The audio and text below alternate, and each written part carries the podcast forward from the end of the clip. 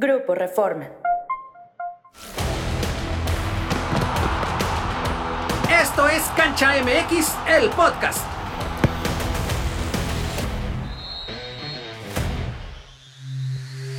¿Qué tal amigos de Cancha MX, el podcast? Soy Jesús Ballesteros y tengo el honor de estar con Arturo Bricio Carter y con Edgar Contreras. Arturo, bienvenido. ¿Qué tal? Un placer, Edgar Jesús. Para mí es un privilegio estar con ustedes. Edgar, ¿cómo estás? Muy bien, Jesús, Arturo, muchísimas gracias por esta charla. Pues vamos a entrar en materia con Arturo Bricio para que nos platique cómo fue su experiencia en dos mundiales en los que tienes ahí algunos récords destacados que vamos a, a platicar más adelante, pero ¿qué se siente o cómo fue ese proceso cuando te hacen saber que vas a tu primer mundial? Mira, eh, yo ya venía de, de haber estado como árbitro suplente en el 86. Yo acababa de ser nombrado árbitro FIFA obviamente no tenía ninguna posibilidad de poder estar como parte del staff, ¿no? Pero eh, la FIFA decide que, los siete FIFAs mexicanos estuvieran en el torneo, un árbitro, dos asistentes y cuatro suplentes, digamos, ¿no? Entonces fue una especie de beca de posgrado, porque estabas con los mejores árbitros del mundo, entrenando, comiendo, conviviendo, y fue eh, eso muy, muy padre, ¿no? Después voy ya eh, más adelante, en el, en el 92, voy a los Juegos Olímpicos, ya había yo ido a un sub-17, a un sub-20, y viene el, nombramiento de- del árbitro del Mundial en enero de 98, ahí te enteras que es el árbitro de, de- designado para Oye, Copa del Mundo. perdón que te interrumpa, pero es como a los jugadores, hay una lista, ustedes están pendientes Sí, un claro, día hay, hay una lista y hay una... hay y un día determinado. y un día determinado que estás esperando que se, que se publique la, ¿Y, la cómo, lista, ¿no? ¿Y cómo estaba Arturo Bricio ese día? ¿Con quién estaba? Mira, ese, ese día particular estaba yo en, en casa, ¿no? Estaba yo en, en- en casa cuando el responsable de, digamos, de, de los árbitros mexicanos para el Mundial era Mario Rubio, un gran amigo, un gran amigo de nosotros, y entonces él me llamó, porque en, aquel tiempo no había internet, no había nada de eso. Entonces ya él me llama y me dice, felicidades, estás designado ya para, para la Copa del Mundo. Entonces, pues ya a partir de ahí, pues ya es otra, otra tu realidad, incluso cotidiana en la Liga Mexicana y todo. Pero es un momento muy emotivo. ¿Y qué tanto influye, Arturo, pues este tema de ya tener este cocheo de alguna manera en el 86, pero también la formación como abogado, ¿no? Porque eras un árbitro que no, al que no le temblaba la mano y para muestra los personajes de los que vamos a hablar, las personajes a las que expulsaste en Copas del Mundo, ¿no? Sí, ayudó mucho. ¿eh? La formación jurídica, el hecho de que yo haya estudiado la carrera de Derecho, me ayudó en los dos sentidos. ¿eh? O sea, para poder aplicar el reglamento de juego, pues, me ayudó mi formación jurídica. Y, y en mi trabajo de abogado, me ayudó mucho ser árbitro, porque te da una, una notoriedad, yo siempre he dicho, ¿no?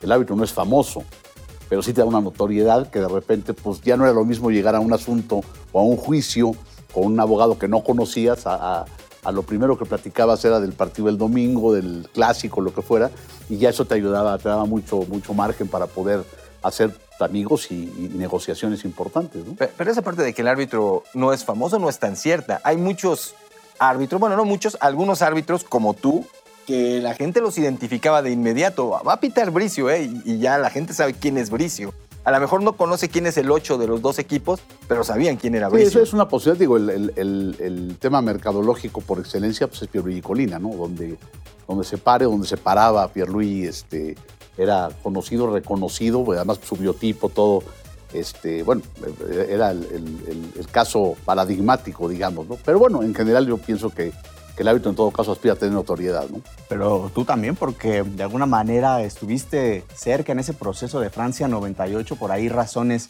que de repente uno no se explica, no, no pitas, pero también los bolivianos no te quieren tanto por la expulsión del Diablo Echeverry, hubo polémica con Burrito Ortega. Si hubiera existido el VAR en ese momento, te habrían ahorrado a lo mejor eh, muchos dolores, ¿no? Bueno, eh, es obvio que, que a través de la carrera pues vas generando simpatías y rencores, ¿no? Porque hay decisiones bravas que quizá no hubieras querido tomar, pero tenías que tomar en su momento. Y la otra, efectivamente, ¿no? En, en eso tienes toda la razón, Edgar. Las grandes tragedias del arbitraje mundial, si hubiera habido VAR, no se hubieran presentado. O sea, la mano de Dios, el gol de Wembley, el gol aquí en el 86 de España contra Brasil, en la eliminatoria la mano de Thierry Henry, se ha resuelto con el VAR. O sea, ese- y eso también va a ser un tema de, de plática más adelante interesante. ¿no? Hasta hasta el gol de la Copa América que Colombia le mete a México. Claro, el gol fantasma. Claro, el, el gol de Argentina-México, de el fuera de lugar enorme que se dejó seguir, en fin. Hombre, hubiera sido... Hubiera sido Replantearíamos la historia. Replantearíamos la historia, pero bueno, la realidad es que, que así está escrita y, y ahora vienen cosas muy interesantes Oye, para adelante, ¿no? Pero debutas, eh, te toca eh, pitar el partido inaugural de Estados Unidos 1994 y la decisión brava de que la estrella de Bolivia, Diablo Echeverry, a sacarle la roja. Después de tu carrera sabemos que no te tembló la mano hasta hay una por ahí, Zidane. ¿Cuál fue la más difícil? La del Diablo, Gianfranco Sola, eh, Zidane, Burrito Ortega, personajes de verdad interesantes. Mira, el 94 se caracterizó porque veníamos de un mundial particularmente polémico, con decisiones incluso malas, ¿no? De Italia 90. Además, en el 92 en la Olimpiada eh, se quitan a los árbitros este, centrales que hacían funciones de abanderados, de jueces de línea, que en algunos casos pues, era francamente un pique, era una envidia, eran, eran problemas serios. Y en el 92 en Barcelona se ponen a los líneas especializados. Esa fue la primera novedad del 94. Y la segunda era que pues todo el mundo quería saber cómo se iba a arbitrar, ¿no? Porque se puso la regla de que no la podía recoger el portero con la mano después de un defensa, eh, la entrada por detrás, en fin. Y en ese partido, pues lógicamente hay una jugada entre el Diablo Echeverri de cambio muy acelerado y le da una patada sin balón a Lothar Mateus. Yo giro la cabeza, lo veo y lo expulso, ¿no? La desgracia fue que, le echan dos partidos y pues ya no puede jugar. Se jugó dos minutos en el, en el Mundial, un superastro, ¿no? Entonces, es- esas expulsiones pues, son las que marcan, ¿no? La de Zidane en 98, por supuesto. Y la dolorosa para mí pues, fue la de, la de 94 en Italia-Nigeria, porque expulsé a Gianfranco Solá y lo expulsé mal. Es una jugada en la cual yo veo que da una plancha, lo echo y en la toma del otro lado se ve que ni lo toca el jugador de Nigeria. Y en ese sentido la FIFA pues es descarnada como cualquier trabajo, ¿no? Si aciertas te felicitan y si fallas te vas. Entonces yo llego al, al Mundial 94 precedido de una fama determinada, eh, considerado por miembro de la comisión de arbitraje, que era el jefe en ese Mundial, Paolo Casarín, como el mejor árbitro del mundo. Eso dijo él, que el Mundial lo inauguraba el mejor árbitro del mundo. Le pito a, a- a Alemania en la inauguración, le pito a Brasil contra Camerún, le pito a Italia contra Nigeria, los tres tricampeones del mundo hasta ese momento, y me voy a mi casa. A medio torneo me dan mi boleto y a la casa, ¿no? El momento deportivo más difícil de mi vida, ¿no? O sea, un descalabro brutal del que tardé en reponerme porque me pegaron en la línea de flotación como profesional, como persona, como marido, como hijo de árbitro y en mi ego, ¿no? Entonces, este... eh, Y también me ayudó a replantear muchas cosas y ubicar muchas cosas dentro de mi carrera. La primera fue decidir si me quedaba o me iba. Y decidí quedarme a buscar la revancha en, en Francia, ¿no? Pero cada expulsión, te digo, tuvo lo suyo, tuvo su, su detallito. Quizá la más trascendente la de Zidane, la más, eh, en su momento, pues, publicitada también la, la del Diablo por la inauguración, y la más triste la de Solano. Oye, ¿y cómo vive un árbitro la inauguración de un mundial? Me imagino los nervios como un jugador, cómo es la noche anterior, cómo, cómo Sí, lo vives. Hay muchos nervios porque además te, te- te notifican que vas a, a dirigir el partido. Después de esa declaración de Casarín, me la comentan en el aeropuerto, le digo, muchas gracias, ¿verdad? Pero, ¿qué, qué- qué tiene que ver? Entonces, el vuelo era muy cortito a Dallas, estábamos concentrados en Dallas, y al llegar a Dallas me recibe Mario Rubio, amigo, te digo, de toda la vida, de mi padre y mío, y me, me felicita que soy el árbitro de la inauguración. Entonces pasan varios días, que sí hay mucho nerviosismo, ¿no? Y luego el viaje a Chicago, al, al Soldier Field, ¿no? Y el, y el día del partido sucedió una anécdota chistosa porque salimos del hotel a abordar la camioneta, pues, con 42 grados centígrados, el único loco que anda de traje es el árbitro, ¿no? Entonces salimos ahí de corbata, un calor del demonio, y una voz de algún periodista, yo creo, sudam- sudamericano, porque era el tono de ellos, me dice, Bricio, es usted el árbitro, ¿verdad? Pues sí, se vaya tranquilo, nada más lo va a estar viendo todo el mundo. Y ahí me cayó el 20 de que efectivamente una, una, una final de un mundial la ve to- todo, el aficionado al fútbol, pero la inauguración la ven hasta las abuelitas, o sea, todo el mundo le prende para ver qué, qué pasa, ¿no? Y, fue, fue muy gratificante, el partido salió razonablemente bien y bueno, ya nos, nos permitió seguir, seguir adelante en, en el mundial, ¿no? Oye, el trabajo del árbitro en un mundial, la concentración es tan rígida como la de los jugadores, es decir, no contacto con la familia, pocas salidas, etcétera. Sí, en los mundiales hay un día de medios, digamos, este, que es previo al, al- al mundial, donde a la concentración accede todo mundo, llegan, te entrevistan.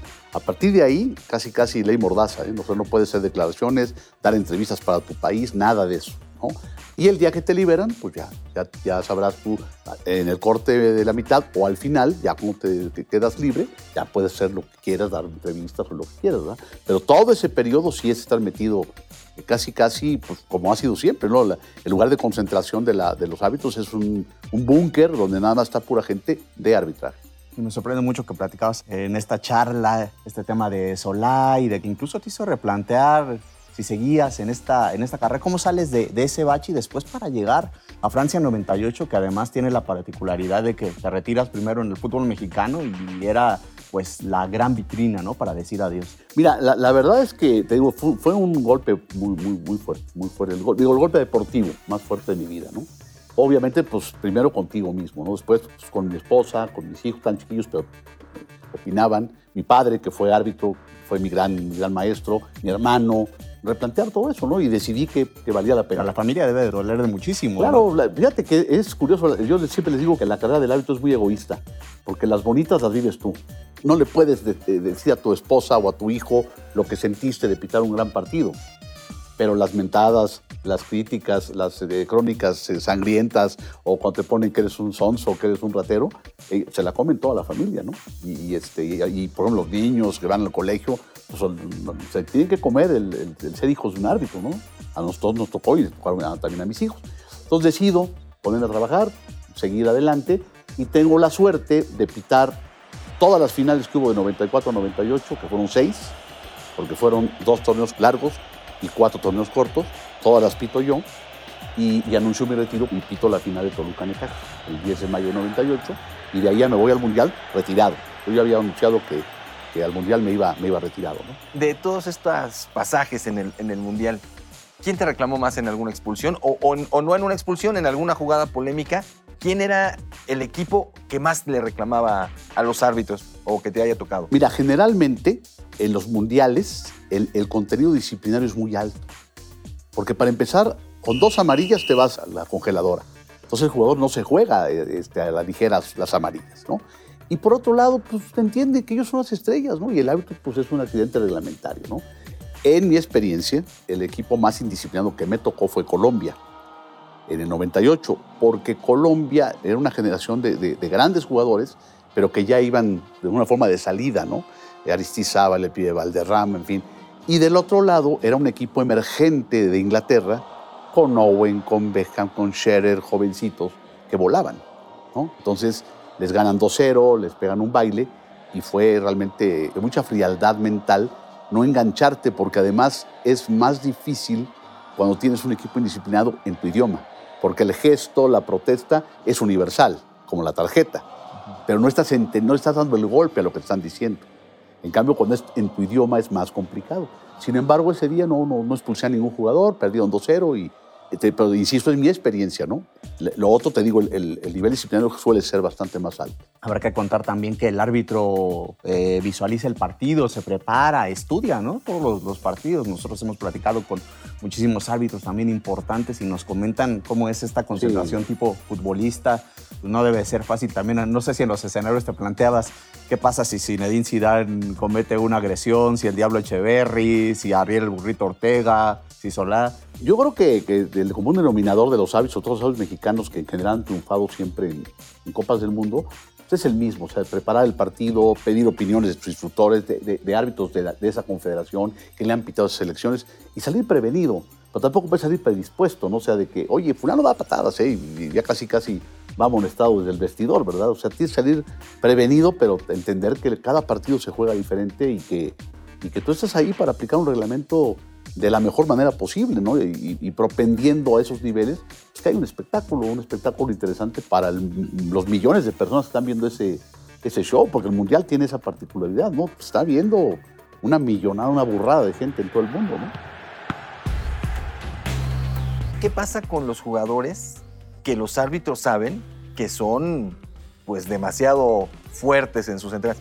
Todos nos acordamos de lo de Zidane con Materazzi, pero Materazzi atendía a todo el mundo. Sí, en, en- en general, acuérdate, el- el- la marca de Gentile a Maradona, o sea... O de pasarela. eh, pasar- siempre ha habido ese tipo. Ahora, yo, yo insisto, tienes que juzgar el partido y la jugada, ¿no? Particularmente, ¿no? Ha habido también en la historia del, del Mundial arbitrajes que han incidido en el sentido del resultado, no por el gol que se marcó o no, sino por la conducción del juego. ¿no? Si tú permites que un equipo cometa 40 faltas o que al, jugador hábil no lo dejen jugar, pues incidiste en el resultado. Y, no estoy diciendo, hablando de mala fe, ¿eh? ni, ninguna cosa de esa. Simplemente que a veces el hábil no tiene la capacidad de detectar eso. Y entonces, cuando volteas la cara, pues fue un partido de 40 faltas donde simplemente el habilidoso no lo dejaron jugar. ¿no? O al equipo ligero, al equipo que quiere jugar, le marcaste 40 a favor. Pues no, ya no le marques tantas. Déjalos correr, déjalos jugar, ¿no? A eso me refiero. Y ha habido, insisto, partidos así, pero el árbitro tiene que juzgar la jugada y el partido en el segundo que pasa. Si lo haces de, manera diferente, estás haciendo prejuicios que no son, no son gratos ni te van a dar buen resultado en el partido. ¿Cómo se convive también con esta dualidad de saber que entre más avance la selección mexicana, pueden ser menos las oportunidades obviamente para el árbitro y viceversa? Sí, no, no, es fácil. Yo, yo creo que todos, bueno, no, no debería hablar por todos, pero en general los que yo he conocido, los grandes árbitros mexicanos con los que he convivido, todos vienen de una afición al fútbol. Entonces todos queremos que a México le vaya bien. Ahora, si a México no le va bien o hace el papel que ha hecho siempre, pues se abre la posibilidad de que tú este, sigas adelante, por México. ¿no? Claro. En el 94 nos fuimos el mismo día la selección y yo. Pero en el 98, en 98 ya no. En, cuartos, en 98 ya fue, ya fue diferente, ¿no? Y en, Italia, que no, fue, que no fue México, pues Codesal pitó la final, en fin. Siempre ha habido este, esa circunstancia, pero yo creo que en general sí buscas que, o quieres, deseas que la selección le vaya muy bien, ¿no? Dentro o fuera de la cancha, ¿cuál fue la anécdota que más disfrutaste en un mundial? Pues mira, eh, sería quizá eh, difícil escoger un, momento eh, particular, ¿no? Pero yo creo que como historia, el día anterior a, la designación de la final de 98, había un sector de la prensa que hablaba de que, de que mi nombre estaba en, en, en, el tintero. En el tintero, en la bolita, ¿no? Bueno, el día anterior, estaban cuatro días para la final, yo creo cinco, este, en la cena ya quedábamos muy, pocos árbitros y se nos acabó la cena y todo, y, uno dijo, oye, este, yo quiero invitar una botella de champán, dijo un árbitro, ¿no? Este, cobrada, ¿no? Nada, nada de que, porque te ponían ahí cervezas y, después, pues otro dice, no, pues yo invito a la otra. Y pues el mexicano se puede quedar atrás y yo invito a la otra. Estamos una buena, un rico convite, ¿no? Y además normalmente tenemos un pizarrón que te ponía los horarios. Y el horario de la junta el día siguiente no estaba puesto, no, no había una hora para la junta. Entonces fuimos a dormir y de repente, como a las nueve de la mañana, unos toquidos en la puerta, mano. Y, y, estaba despertando y, abre la puerta la, encargada de todo, que se llama Jean-Marie, me acuerdo, una señora francesa que hablaba castellano. Y me dice, Arturo, te están esperando, vamos. Le paré yo. Me, puse el pan y empecé a caminar ahí como autómata, ¿no? Y dije, ay, me están esperando. Y en eso sigo caminando y cuando voy a entrar al salón, un empleado de la FIFA me hace, así me levanta el pulgar, ¿no? Como diciendo, dije, no, pues ya, ya fregué, soy el hábito de la final. Me están esperando, no pueden empezar sin mí. Este me hace que la, señal de la victoria, pues ya soy el árbitro de la final. Pues me duró el sueño 30 segundos. Entré, me senté. el árbitro de la final es, es, este Said Belcola de, de, Túnez y los asistentes. Y dije, ¿y para tanto? para eso me despertaron y tanto, tanto relajo, pero bueno, entendí que así son las reglas. Este, no tenía tampoco mucha expectativa, pero bueno, así fue la, esos 30 segundos de ilusión que nunca dejan de quitarse y que al final pues entiendes que así es la cosa. Pero en serio, ¿no crees que el fútbol ahí te quedó a deber? Porque sí, en efecto, nosotros revisamos el archivo y hay muchísimas notas en las que se hablaba. Incluso después se generó mucho debate que si era porque se enfrentaron un europeo y un americano y tú por la condición de americano, que porque ya le habías pitado a Francia. Dijo Mario Rubio que esa era una de las condicionantes. ¿No crees que te quedó a deber un poquito? Mira, yo, yo, yo creo que la verdad me fui muy agradecido con el fútbol. A mí me hubiera encantado, por supuesto, pero no, no creo que...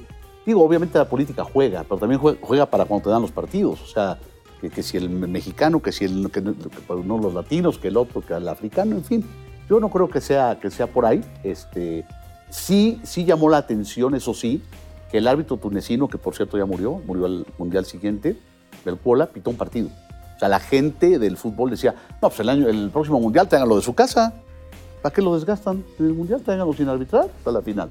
¿no? Ahí sí hubo esos comentarios medio hacia la organización. Yo particularmente me sentí muy tranquilo y, pues hice lo que tenía que hacer. Es más, yo me regresé, incluso hablé con la FIFA para decirles, oigan, no sean malos, este, yo quisiera regresar el sábado, el viernes, el sábado, ¿no? Este, no vengo en mal plan, pero el lunes va a ser un relajo el regreso, en fin. Y yo me regresé el sábado, el viernes, en la tarde me regresé. Yo la final ya la vi en la casa de ustedes, ahí en Cuernavaca, o sea que ya en paz, o sea, en paz, este, tranquilo de, que ya era yo un árbitro en retiro. Pues Arturo, muchísimas gracias por esta plática. Edgar, un gusto estar con ustedes. Pero Así sobre es. todo, muchas gracias a ustedes y nos vemos en el próximo Cancha MX, el podcast.